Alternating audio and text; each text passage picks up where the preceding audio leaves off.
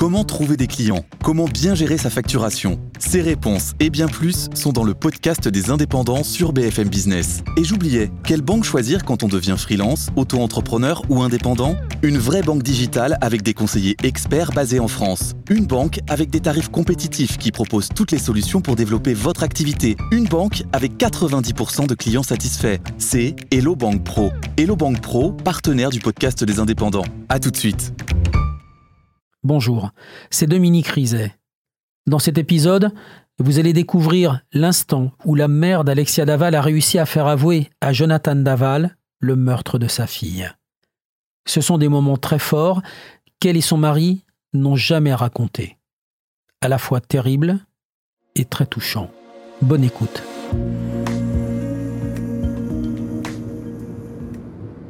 Quand j'arrive, euh, c'est toujours difficile là, là, là le premier contact avec quelqu'un qui va raconter un drame pareil. C'est toujours extrêmement difficile. Et avant de se parler, il faut se connaître. La chance que j'ai avec euh, cette famille, la famille euh, d'Alexia Laval, c'est que je les connais maintenant. Et on reprend la conversation là où on l'a laissée. On est en confiance. C'est-à-dire que je crois qu'ils me disent tout. Et quand je vais chez eux ce jour-là, j'y vais sans complexe sans le complexe euh, de frapper, dire bonjour, je suis journaliste, euh, je travaille à tel endroit et, je viens vous voir pour ça et j'aimerais qu'on en parle. C'est monstrueux de faire ça. C'est vraiment dur. J'ai juste une appréhension, je me dis voilà, encore une fois, je vais leur faire raconter ce truc. Et ça va être dur pour eux. Et je sais qu'ils vont pleurer. Vous savez, moi, j'ai attendu presque 50 ans avant de verser des larmes pour quelque chose, un truc, un autre, un décès. Et puis depuis deux ans, eh ben, on n'arrête plus de pleurer. C'est de plus en plus dur. Alexia Daval est partie de son domicile vers 9h samedi matin pour un jogging qui dure habituellement 40 minutes. Son mari a alerté les secours à 12h25. J'espère qu'elle est en vie. Faites-nous la revenir, s'il vous plaît. Merci. Malheureusement, il y avait peu de doute. Le corps brûlé retrouvé en Haute-Saône est bien celui d'Alexia. La ligne de défense de Jonathan Daval euh, a changé, et depuis un certain temps d'ailleurs, mais euh, personne n'est pointé du doigt, et en aucun cas je ne confirme ou n'infirme ce qui a été écrit dans la presse écrite. C'est ici, à la gendarmerie de Besançon, que le mensonge de Jonathan Daval a pris fin l'instant où Jonathan Daval avoue le meurtre d'Alexia. Alexia disparaît un samedi matin, 27 octobre. Je m'en souviens parce que ma mère est née un 27 octobre. Elle disparaît et on retrouve son corps le lundi suivant. Quelques jours plus tard, alors que je rentre chez moi, en région parisienne, ma voisine, Florence, vient me voir dans la rue, embarrassée. Elle me dit euh, Dominique, j'ai un service à te demander, mais pas aux journalistes, à l'ami. Florence, elle est institutrice. Et elle me dit, euh, voilà, euh, la sœur d'Alexia, Stéphanie, Alexia a une sœur, elle est instite, comme moi, et elle est instite dans cette école. Ça veut dire que la sœur d'Alexia Fouillot, épouse d'Aval, est ma voisine, elle travaille à côté de chez moi. Et Florence me dit, voilà, elle a besoin de conseils. On parle de cette affaire et voilà comment je suis arrivé dans ce dossier avec euh, Ensuite, une rencontre évidemment avec les parents de Stéphanie et d'Alexia Daval, Jean-Pierre et Isabelle Fouillot. Je vais faire passer par l'autre côté, tu verras mieux. Viens, tu vas passer par la salle. Au moment où j'entre chez eux, c'est la maison d'Isabelle et Jean-Pierre Fouillot. C'est ensuite quand on va s'asseoir et qu'on va commencer à parler que je réalise que ça a été aussi la maison dans laquelle ont vécu ensemble Alexia et Jonathan. Et donc j'entre dans cette maison, elle est très claire, euh, les murs sont blancs, je réalise pas tout si je regarde, euh, il y a des photos d'Alexia, bien sûr, quelques photos d'Alexia, pas tellement d'ailleurs, hein. il y a deux ou trois très jolies photos d'elle. On est assis face à face. C'est là, c'est dans cette pièce qu'un jour, en 2002, Alexia avait 17 ans et elle allait passer son bac. C'est là que les parents Fouillot rentrent un soir d'un dîner chez, chez des copains. Et il y avait quatre, cinq jeunes euh, qui étaient là avec Alexia, avec les voisins, les jeunes voisins qui, qui passaient la soirée chez nous ensemble. Et il y avait ce garçon qui était là, avec. C'était c'est le copain d'un voisin et voilà, il l'avait emmené chez nous. Un petit brun qui s'appelle Jonathan, Jonathan Daval. Ah, Elle devait avoir 17 ans. Puis lui, il a deux ans de plus. Oui, 19, 20 ans. Oui. Et puis après, ben, il se Oui. revoit. Nous, euh, on n'est plus dans le coup, là. C'est son premier amour? Je dirais que oui. On dirait que oui. Nous, on pense que oui. Les parents, ils sont beaux. Ils sont simplement beaux, séduisants. Euh, lui, il a des cheveux gris, un beau visage expressif, une moustache. Il a une voix profonde, une, une belle voix. Et c'est un, un homme bon, parce qu'il n'a pas de haine. Même quand il parle de Jonathan, dont il sait maintenant qu'il a tué sa fille, il n'a pas de haine. Et sa femme, eh ben, c'est la femme qui va avec cet homme-là. Euh, elle est élégante, elle est jolie, euh, elle est jolie comme sa fille. euh, Alexia était jolie. Tout le monde voit le visage d'Alexia. Ce visage, il parle à tout le monde, tout le monde l'a vu en photo. Eh bien, sa mère, ça a dû être Alexia jeune, et elle est restée très élégante. euh, ce sont des sportifs, c'est une famille de sportifs. Euh, et elle est blonde, elle a les cheveux coupés au carré. Elle a, elle a dû être, euh, comme son mari d'ailleurs, encore plus belle quand ils étaient souriants et heureux. Là, on leur a appris quelque chose.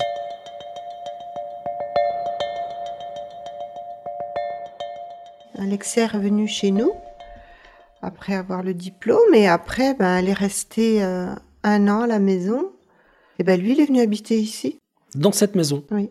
Ils ont Avec vécu elle. un, Un an. an. Ils ont vécu un an euh, avec nous. Oui, oui, ils ont vécu un an avec Hmm. nous. Ici. Oui. Ouais. Ils avaient leur chambre là-haut. Leur chambre. Vous l'avez aimé? Ah oui. Ah bah ça, on, Ah oui, on oui. peut pas renier ça. Ça, euh, oui, on, on peut pas aimé. le renier, euh, avec leur, même avec le recul. euh. Et comment ça se passait entre eux? Bien. Il n'y a jamais eu un souci. Jamais, jamais. Tout allait très très bien. Vous habitiez tous les quatre Oui. Ah oui, on habitait les quatre, oui, oui. oui. Ah oui. Oui, c'est- Quand je vous dis qu'on l'a accepté comme un fils, on l'a accepté Hmm. comme Ah, un fils. Oui, c'est exactement le mot. ouais. Et ils se disputaient pas Non. Ah non, non, non. On a eu jamais, on a eu une, euh, on a eu un, un visuel ou un- une écoute d'altercation ni quoi que ce soit. Jamais. C'est jamais arrivé à la maison. Alors c'était un bon gendre, c'était un, couple qui ne se disputait jamais, jamais. En fait, le problème, il était au plus intime du couple, Jonathan et Alexia. Il était dans, dans leur euh, rapport intime, pas sexuel, intime, encore plus profond, et leur difficulté à avoir un enfant. Et ça, ça sera au cœur des débats du procès qui va se dérouler devant la cour d'assises. Alexia voulait un enfant, Jonathan était un peu plus réticent, l'un des deux avait des problèmes pour faire un enfant, Jonathan suivait un traitement, Alexia aussi, et, et pourtant, et malgré ça, Alexia avait réussi à tomber enceinte et c'était un grand jour. Et trois mois avant le drame, le couple avait invité les parents d'Alexia chez eux. Ils étaient partis hein, de la maison des parents d'Alexia. Ils s'étaient installés dans l'ancienne maison d'Isabelle Fouillot. Ils avaient invité Isabelle et Jean-Pierre pour euh, leur annoncer une grande nouvelle. Elle avait mis euh, un pot avec euh, un chou et une rose sur la table. Et elle me dit, mais vous remarquez rien qu'elle nous disait? Je lui dis, non, je buvais l'apéritif tranquille. Elle me dit, ça te parle pas, ça Qu'elle me disait en montrant la rose et le chou? Et c'est là que j'ai compris, euh, elle était heureuse de nous dire qu'elle était enceinte, quoi. C'était son plus grand bonheur. Il venait de prendre La maison? euh, À son jour. la maison de son jour. Qu'est-ce que c'est la maison de son jour? La Ben, maison. c'est ma maison dans laquelle j'ai été élevée, c'est ma maison d'enfance qu'on leur a vendue et je voulais qu'il y ait une nouvelle génération qui soit heureux là. Je pensais qu'elle serait heureuse dans cette maison où j'ai été heureuse moi. Et voilà. Alors l'histoire, elle aurait pu s'arrêter là. Vous auriez passé un quart d'heure à écouter la vie d'un jeune couple et ça aurait peut-être été pas plus mal. Et là, il se passe que trois mois couche. après, ben, elle a fait une fausse couche.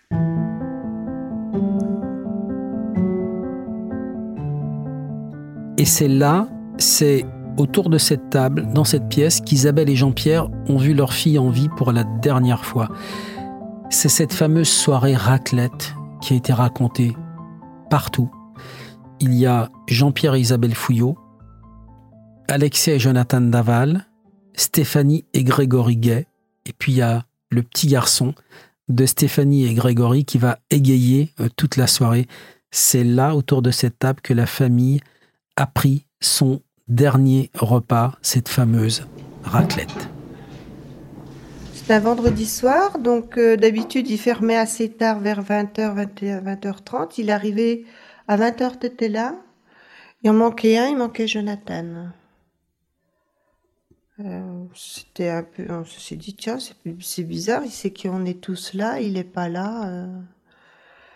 Donc voilà, j'ai même dû appeler, ou c'est Alexia qui a dû l'appeler sur mon portable pour savoir euh, où il était, pourquoi il n'était pas là. Donc on l'a attendu. Et puis bon, quand il est arrivé, on a pris l'apéritif. J'ai offert le cadeau à James que j'avais acheté pour son anniversaire. Et puis après, ben, on est passé à table. Une fois qu'on a tous bu l'apéritif, on est passé à table. Puis voilà. Donc, euh, vous dînez tous ensemble. Ça se passe bien. Tout à Très fait. bien. Comme d'habitude, tout se passe très bien.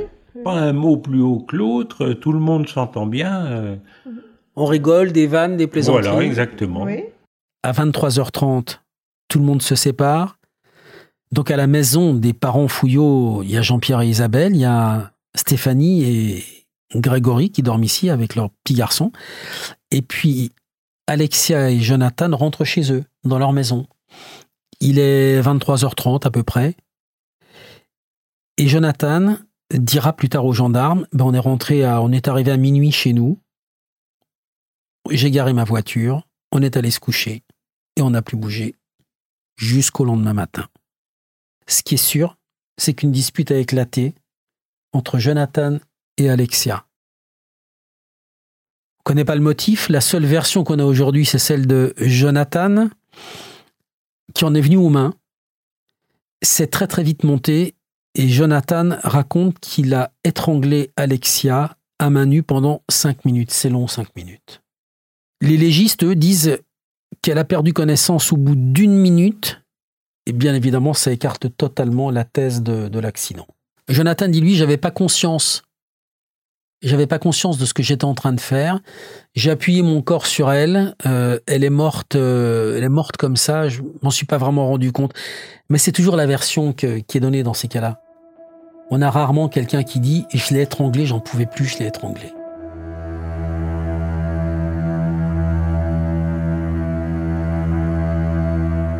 Alors en ce qui concerne le motif, Jonathan soutient qu'Alexia voulait avoir un rapport sexuel parce qu'elle euh, elle avait fait une fausse couche, donc euh, elle voulait cet enfant et, et que lui, euh, ben, il n'avait pas envie ce soir-là. Et qu'elle l'aurait harcelé et que c'est comme ça que la dispute aurait éclaté. Mais vous allez voir, en fait, il a changé de version à plusieurs reprises par la suite. Première version, la joggeuse disparue. Le lendemain matin de la raclette, Jean-Pierre ouvre son bar comme d'habitude, ou presque. Il a un peu de retard parce qu'ils se sont couchés tard, donc euh, au lieu d'ouvrir à 6h, il ouvre à 6h30. Il y a d'ailleurs, euh, il s'en souvient des clients devant la porte qui sont pas très contents de, le voir arriver euh, à, à 6h30, mais la matinée se déroule normalement. Jonathan vient boire un café dans le bar de son beau-père. Moi, Jonathan, il est passé me voir le matin, boire un café, comme il, comme il faisait de temps en temps. Et puis on a discuté euh, cinq minutes, et puis au bout d'un moment, il, euh, Jonathan me dit euh, Oh, je suis inquiet, euh, Alexia, elle est partie courir, elle était pas bien, euh, elle est fatiguée, euh, mais elle a, quand, elle a quand même voulu partir courir. Bon, c'est tout, ça s'arrête là. il boit son café et puis il s'en va. Il est remonté à la maison à ce moment-là, je crois, pour. euh, Et il est arrivé à 11h30 ici. Et là, il était presque en larmes euh, à la porte d'entrée, en nous disant qu'elle était partie courir euh, deux heures avant et qu'elle était toujours pas rentrée. Je lui dis, mais t'affole pas, quoi. Deux heures, elle a peut-être rencontré quelqu'un le long de la route, une copine, elle discute, ça arrive, elle va arriver. Non, non, non, je suis sûre qu'il est arrivé quelque chose. euh. Ce qu'il faut que vous sachiez, c'est que auparavant, mais il est le seul à le savoir encore, il a pris le téléphone d'Alexia et il a envoyé un texto à la sœur d'Alexia, Stéphanie, en lui disant euh, Hello, je vais courir et je passerai vous voir après si j'ai la motivation. Bisous. Et là, personne n'a de Et raison ça, je me dis, mais a posteriori, mais c'est vrai, elle allait jamais courir, Alexia. Elle courait sur, Pourquoi un, je... sur un tapis. Oui, elle avait un tapis chez elle, elle courait sur le tapis. Pourquoi j'ai gobé ça? Je sais pas. Et puis, euh, effectivement, le temps passe et là, euh, là, tout le monde commence à se poser des questions. Mais Jonathan se les est posées avant les autres. hein. Au moment où il n'y avait pas lieu de se poser des questions. Grégory, le beau-frère, hein, va décider de l'aider, de l'accompagner et il prend sa voiture et les voilà partis tous les deux euh, d'Angray. Alors d'abord euh, au domicile d'Alexia et Jonathan. Ils vont voir si Alexia est rentrée, donc elle n'y est pas. Oui, alors euh, Jonathan est monté euh, dans la maison, puis elle appelait Alexia. Il appelait Alexia pour savoir si elle était rentrée. Et tout ça, c'est Et tout Et ça, tout ça, c'est oui. quand, du- on, quand on y pense après, euh, il a fait semblant d'appeler Alexia pour que Grégory l'entende bien. Et de là, ils vont à la gendarmerie. Ils sont allés déjà à l'hôpital voir. Ah, ils sont allés à l'hôpital avant. Ils sont allés à l'hôpital voir si des fois elle n'était pas à l'hôpital. Alors moi j'apprends ça, c'est mon épouse Isabelle qui redescend au bar avec euh, Stéphanie et elle m'annonce que euh, Jonathan est en train de paniquer, euh, Alexia n'est pas rentrée, ils sont à la gendarmerie. Alors moi je quitte le bar, je laisse tout le monde, je quitte le bar et je vais, euh, je prends, je prends le camion et je vais dans les là où elle a fait son parcours, voir si je la trouve. Je crie partout, je, je vais dans les bois, je crie Alexia le, le plus fort que je peux. Et après, euh, au bout d'un bon moment, euh, je reviens au bar et puis euh, on décide de fermer le bar et puis on sait, on, on, on a peur qu'il soit arrivé quelque chose. À 15h, les gendarmes décident de déclencher des recherches avec des maîtres chiens. Ils partent de la maison de Jonathan et Alexia, seuls évidemment. La famille n'a pas le droit de les suivre, on comprend pourquoi, parce qu'il ne faut pas troubler un chien de, de recherche. Alors, Jonathan était à côté de moi sur le muret dehors. Il a pleuré avec Sa nous maman est venue euh, lui mettre une couverture et il parce qu'il pleurait avait froid. parce qu'il avait froid. Et il pleurait. Et il pleurait. Il était dans un état, on, on avait pitié de le voir dans l'état qu'il était. il était dans un état comme s'il était euh, à la limite drogué. euh.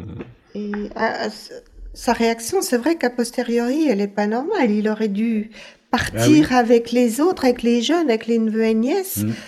Tout le monde est parti chercher. Alors Ils ont tous pris leur avec voiture. Ils ont tous pris leur voiture dans les bois, comme a fait Jean-Pierre pour la chercher. Et lui, il est resté là. Mm. Il est resté là à côté de nous. Mais nous, nous on ne nous, peut pas nous, percuter à ce moment-là. On, on se rend pas compte, nous, que on se, à la limite, on se met pas à sa place. Il se met avec nous. À sa place, normalement, il aurait dû courir, aller chercher partout. Mais nous, on se rend pas compte de ça. Non, on s'en rend pas compte. Certains diront Ouais, c'est quand même suspect. C'est bizarre ça. D'autres peuvent dire Bah non, il est, euh, il est tétanisé. Il est perdu.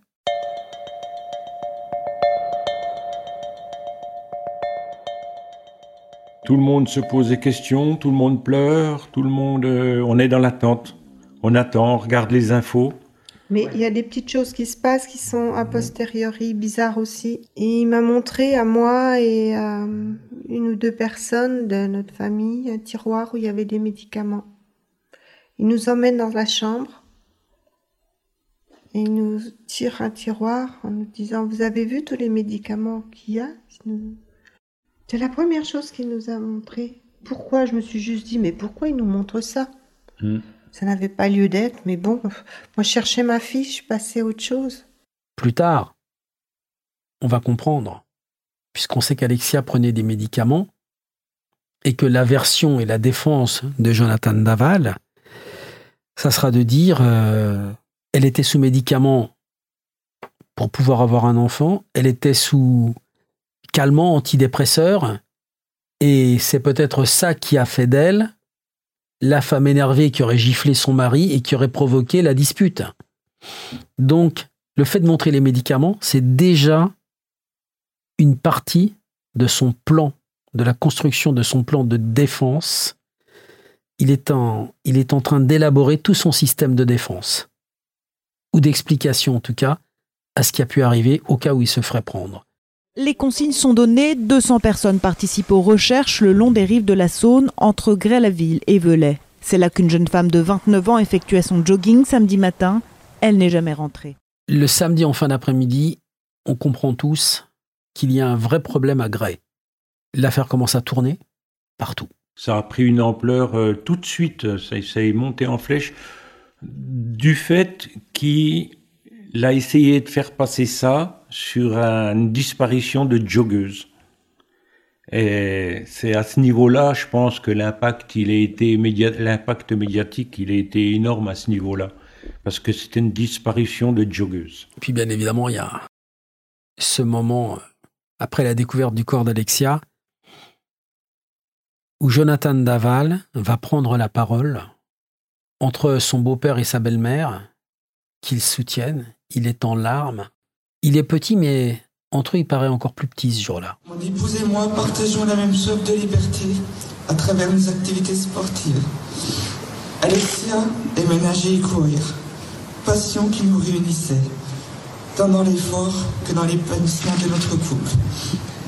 Elle était ma première supportrice, mon oxygène, la force qui me poussait à me, à me surpasser lors de mes challenges physiques. Il y a la France entière qui l'écoute et il est en train de nous mentir à tous. Et je suis sûr que vous aussi, vous vous êtes dit, il n'est pas clair, Jonathan, c'est lui qui a fait le coup. Après coup, ce qui est, ce qui est vraiment étonnant dans cette affaire, c'est que on comprend que dès le premier jour, les gendarmes savaient que c'était lui. Alors moi, j'aurais aimé être chez les gendarmes, dans leur maison, qui ont dit à leur femme le soir, bah, il nous raconte des bobards, il nous raconte qu'il est rentré, qu'il a dormi. Bien sûr que non. Le voisin, à 1h30 du matin, il a entendu la plaque d'égout. Donc ça veut dire qu'il a ressorti sa voiture de chez lui. Donc il nous a raconté des conneries. Il, ne s'est pas couché à minuit, euh, il a bougé, il a bougé sa voiture.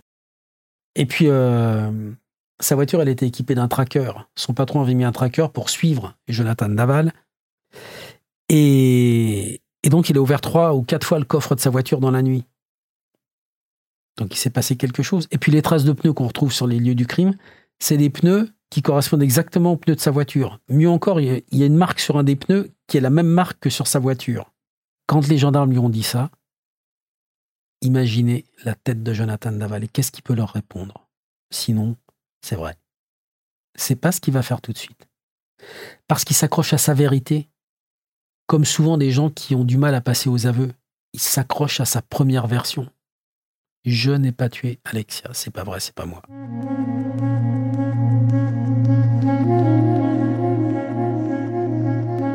Et c'est là qu'on lui demande Mais vous êtes complètement fou, vous n'avez rien vu. Comment est-ce que vous avez pu être aussi naïf?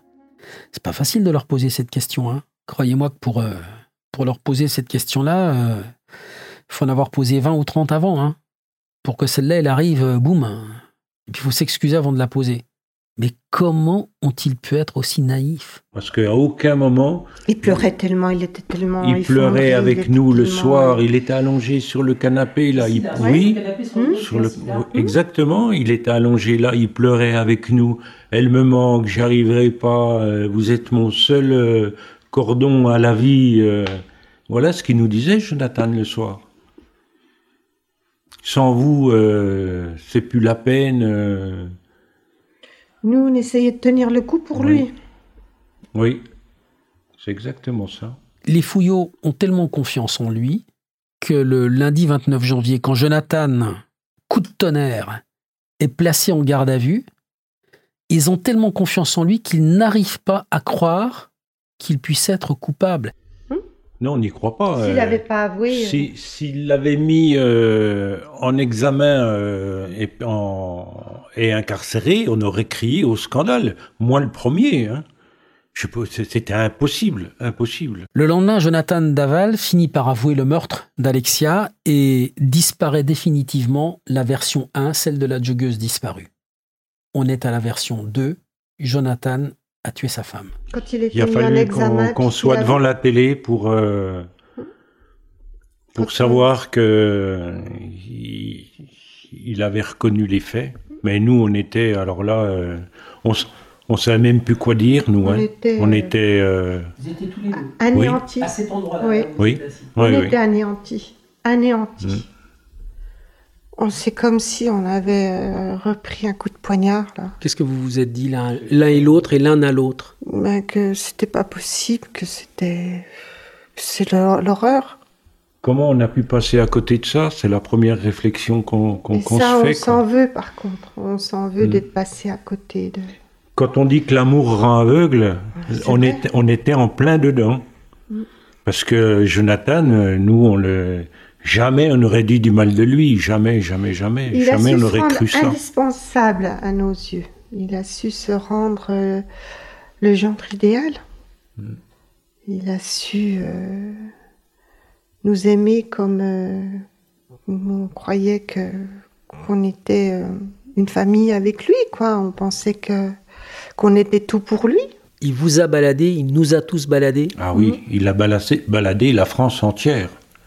Il a baladé les, les clubs de sport, il a baladé euh, euh, les tous les. Grélois, tous, tous les les gens de Franche-Comté qui sont venus à la Marche Blanche. Une ville de 5000 habitants, on était 10 000 à la Marche Blanche. Il, il a baladé tout le monde. Mais nous, euh, on n'a rien vu. Nous, fait Les balader. réflexions sont tellement faciles. Hein. Oh, euh, comment Tu t'as- rien vu? Ou alors euh, Ah ben moi je m'en doutais. Ou euh, mais bon ça c'est de la réflexion de facile, c'est de la réflexion de barre. On va entre parenthèses. Mais quand on est au, au, sein d'une action, d'une d'un, eh ben on, on se rend pas compte de tout ça. Nous, on n'a rien vu qui, qui dépassait de ce couple. euh, voilà. Nous, on les croyait heureux. Alexia n'a jamais nous a dit qu'il y avait un- un- quelque chose qui n'allait pas dans le couple. Jamais elle nous a dit quoi que ce soit. Ni à nous, ni à sa sœur. Et là, Jonathan se lance dans ce qui paraît être une version désespérée. C'est la version 3, le complot familial. La version 2, c'est Jonathan reconnaît avoir tué. Alexia. La version 3, c'est. Grégory. Euh, oui, c'est Grégory le meurtrier. Moi, j'aurais déplacé le corps avec euh, le camion, avec mon trafic. Stéphanie aurait raccompagné euh, Jonathan à la maison, à son jour. Après, euh, Puis moi, je gardais James. on a tous, euh, on est tous impliqués. On était tous impliqués. À plusieurs niveaux, on est tous impliqués. Quand vous entendez ça, j'ai envie de dire, ça vous fait rigoler, sauf que ça vous fait pas rigoler parce que c'est pas drôle. Mais comment vous réagissez? Alors, Ah bah, nous, on était- l'apprend donc dans le bureau de la juge. L'instruction.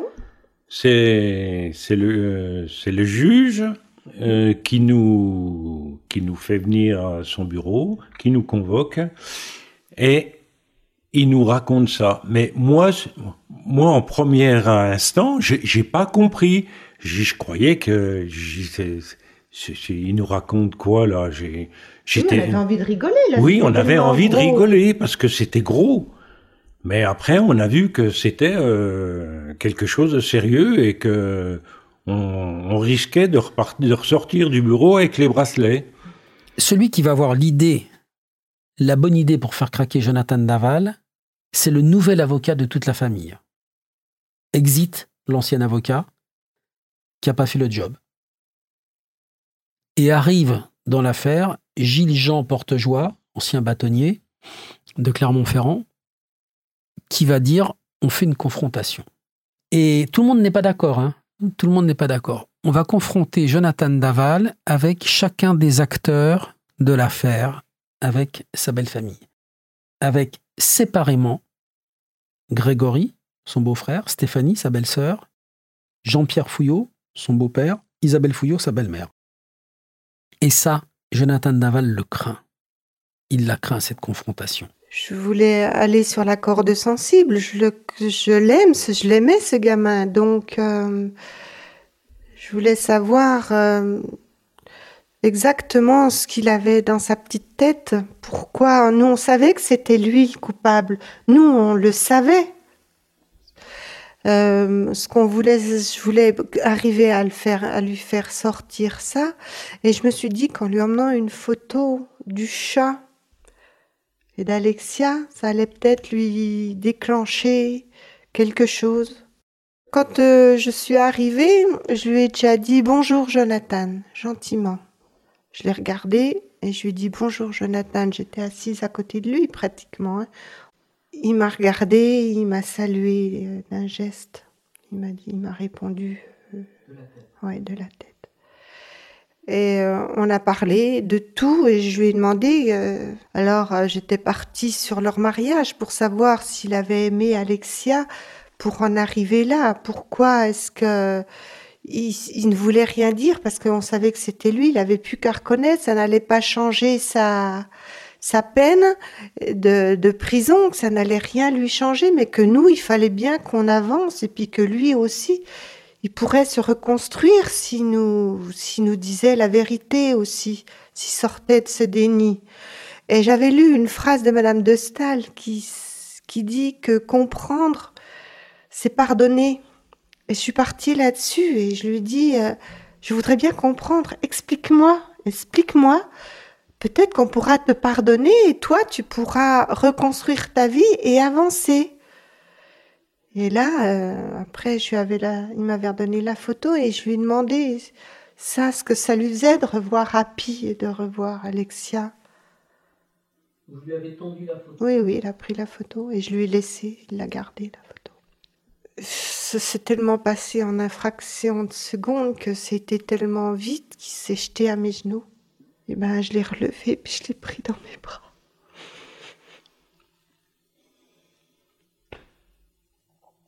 Qu'est-ce que vous voulez?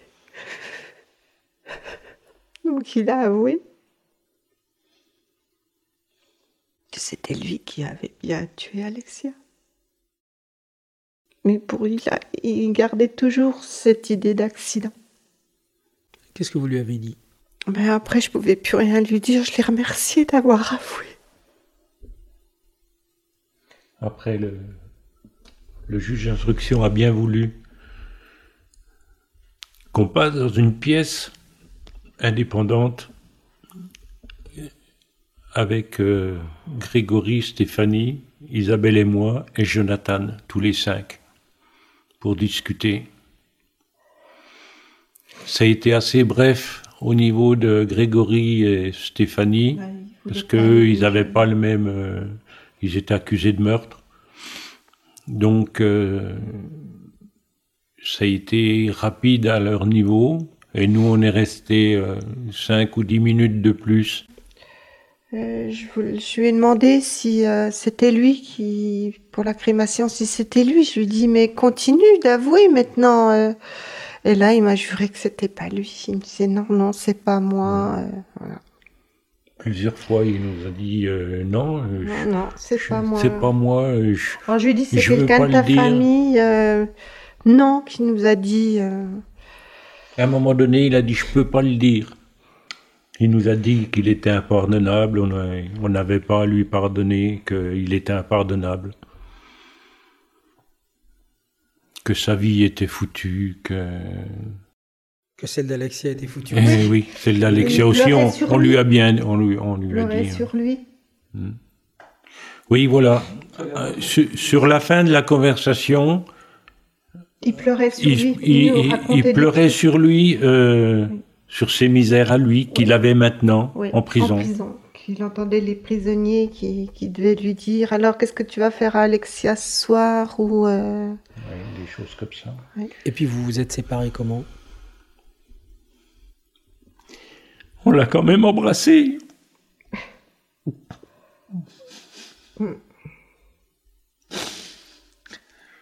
Et là, je sens que c'est comme si il se disait ah, j'aurais pas dû dire ça. Ça, j'aurais pas dû le dire, j'aurais pas dû le faire. Et puis il revient à son naturel euh, d'homme bon et il fait bon, ouais, ouais, je l'ai embrassé, quoi. Je l'ai embrassé.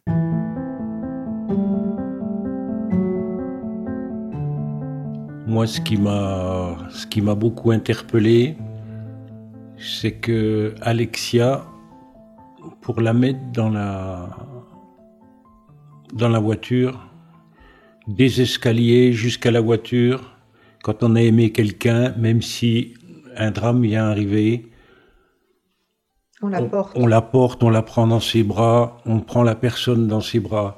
Jonathan, il a tiré Alexia par les pieds jusqu'à la voiture, comme un sac à patates, de patates.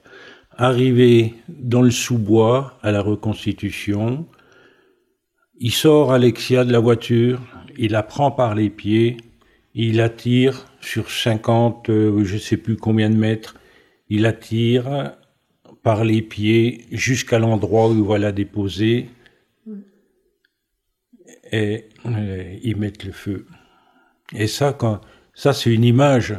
Je, euh, sais pas, on, accepte plein de choses, euh, mais ça, quand on a aimé quelqu'un, qu'on réagisse avec une telle atrocité, pour moi, c'est pire que l'acte. Ça, veut dire ce que ça veut dire. C'est un non-respect euh, du corps, de la personne. euh, ça, c'est une image qui fait mal. Dans le, le- le- le- les parents, c'est Jean-Pierre qui a énormément de mal à admettre ça ou à comprendre ça. Pourquoi lui avoir fait du mal après lui en avoir déjà fait? Pourquoi avoir brûlé son corps après l'avoir tué? À quel moment Jonathan Daval cesse-t-il d'aimer Alexia pour lui faire ce qu'il lui a fait? Là, le film est, est presque terminé. hein. Il y aura le procès, il y aura la condamnation, il y aura peut-être un appel. Mais si le film était réécrit autrement, ce soir-là, ça se passe comme ça s'est passé, mais Jonathan vous appelle et vous dit venez vite, venez vite, il s'est passé quelque chose. Ça serait totalement Ça différent. change tout. On pense, on pense que ça changerait, ça, ça changerait tout. Là, ça serait un accident. Hmm. Et là, euh, il, il- il dirait vraiment ce qui s'est passé, on en resterait là. On s'est disputé, on s'est battu. Voilà, c'est ça. J'ai pas voulu ça, elle est morte. Exactement. Et là, Ah. Exactement. c'est malheureusement le, jeu- le- le genre de drame qui arrive. euh, Et c'est pour ça qu'il y y a des zones d'ombre. C'est parce que ça s'est pas passé comme ça.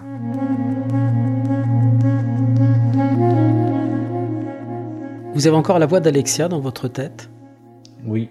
Oui. Sur, sur, sur des, sur certains, sur certains mots. Par exemple, quand, elle arrivait, euh, ah papounet, Mamounette, elle me disait, moi. oui. Et d'ailleurs, j'ai voulait- entendu quelqu'un qui disait à sa maman Mamounette? Oui. Euh, ça fait mal, quoi. Vous avez gardé des choses de sa voix, du son, quelque chose, un, un enregistrement, un dernier message sur un portable un- J'ai- Je les ai, mais je peux pas les écouter. J'ai tout gardé, oui. J'ai ces messages, euh, j'ai tout gardé, oui. Vous les avez jamais réécoutés? Non, je peux pas. Ça me fait trop mal. Vous les réécouterez un jour? Sans doute, oui. Quand ça ira mieux, si ça va mieux un jour.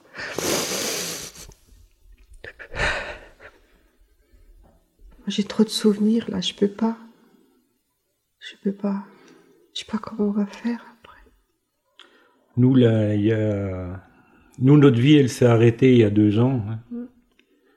L'avenir, euh, on peut pas dire qu'on en est un euh, florissant. Mais Stéphanie vous a donné un- une petite fille, vous êtes, vous êtes grands-parents encore une fois C'est pas rien Oui, C'est pas rien, oui, heureusement. Ça nous aide à tenir. Ça nous aide. ça va nous aider. Ça nous empêche pas de, de pleurer, je veux pas dire tous les soirs, mais presque tous les soirs. Vous savez, moi, j'ai attendu presque 50 ans avant de verser des larmes pour quelque chose, un truc, un autre, un décès. un- Et puis depuis deux ans, eh ben, on n'arrête plus de pleurer. C'est de plus en plus dur. Ces gens-là sont ancrés maintenant dans le malheur. Et quoi qu'ils fassent, ils tourneront autour de ce point d'ancrage, avec une chaîne plus ou moins longue pour certains, mais ils tourneront autour de ce point du malheur euh, jusqu'à la fin de leur vie. On, ne peut rien faire à notre niveau, on peut faire que de subir. Donc, euh, on a une éducation qui est euh, qui est ce qu'elle est. Elle n'est pas mirobolante, mais on est on est humain tout simplement. Qu'est-ce que ça changerait de façon bah, exactement. De toute façon, ça changera rien. La douleur, c'est la douleur. La douleur, c'est la douleur. On va pas me la rendre, Alexia. Il peut pas me la rendre. Il me l'a pris, mais il peut pas me la rendre. Alors qu'est-ce qu'on fait? Qu'est-ce qu'on fait? On souffre, mais on. À quoi ça sert de le laisser paraître constamment La société va le punir. Il va être hmm. puni par la société. Et puis ça s'arrêtera là. Et puis ça s'arrête là. Mais bon, j'ai envie que Alexia. Je, voudrais pas qu'elle soit partie pour rien. Si ça pouvait éviter, je sais pas moi, que d'autres drames arrivent. Et donc l'entretien s'est terminé comme ça. Et après, ben, il faut décompresser. Donc on s'est dit on va pas se séparer comme ça, allez tiens on va on va aller boire un verre et on est redescendu en voiture dans leur bar, le bar qu'ils tenaient et les gens ont l'élégance de ne pas leur reparler de cette affaire. On parle d'autre chose, mais on parle. Il n'y a pas de silence, il n'y a, pas de, a pas de moment où ah ben non, on va pas en parler, on va pas s'approcher d'eux. Le sujet euh, d'Alexia euh, qu'on n'évoquait pas avant, il y avait une affichette hein, qui avait été posée par Jean-Pierre Fouillot. Votre silence est le plus beau des hommages, merci de respecter notre sérénité. Cette affichette, elle a été enlevée parce que maintenant la vie a repris son cours. Ils étaient détendus, on a ri, euh, on a parlé de la région, on a parlé des gens, on a parlé tout un tas de sujets, tout sauf Alexia. Mais elle était comme pas très loin de nous.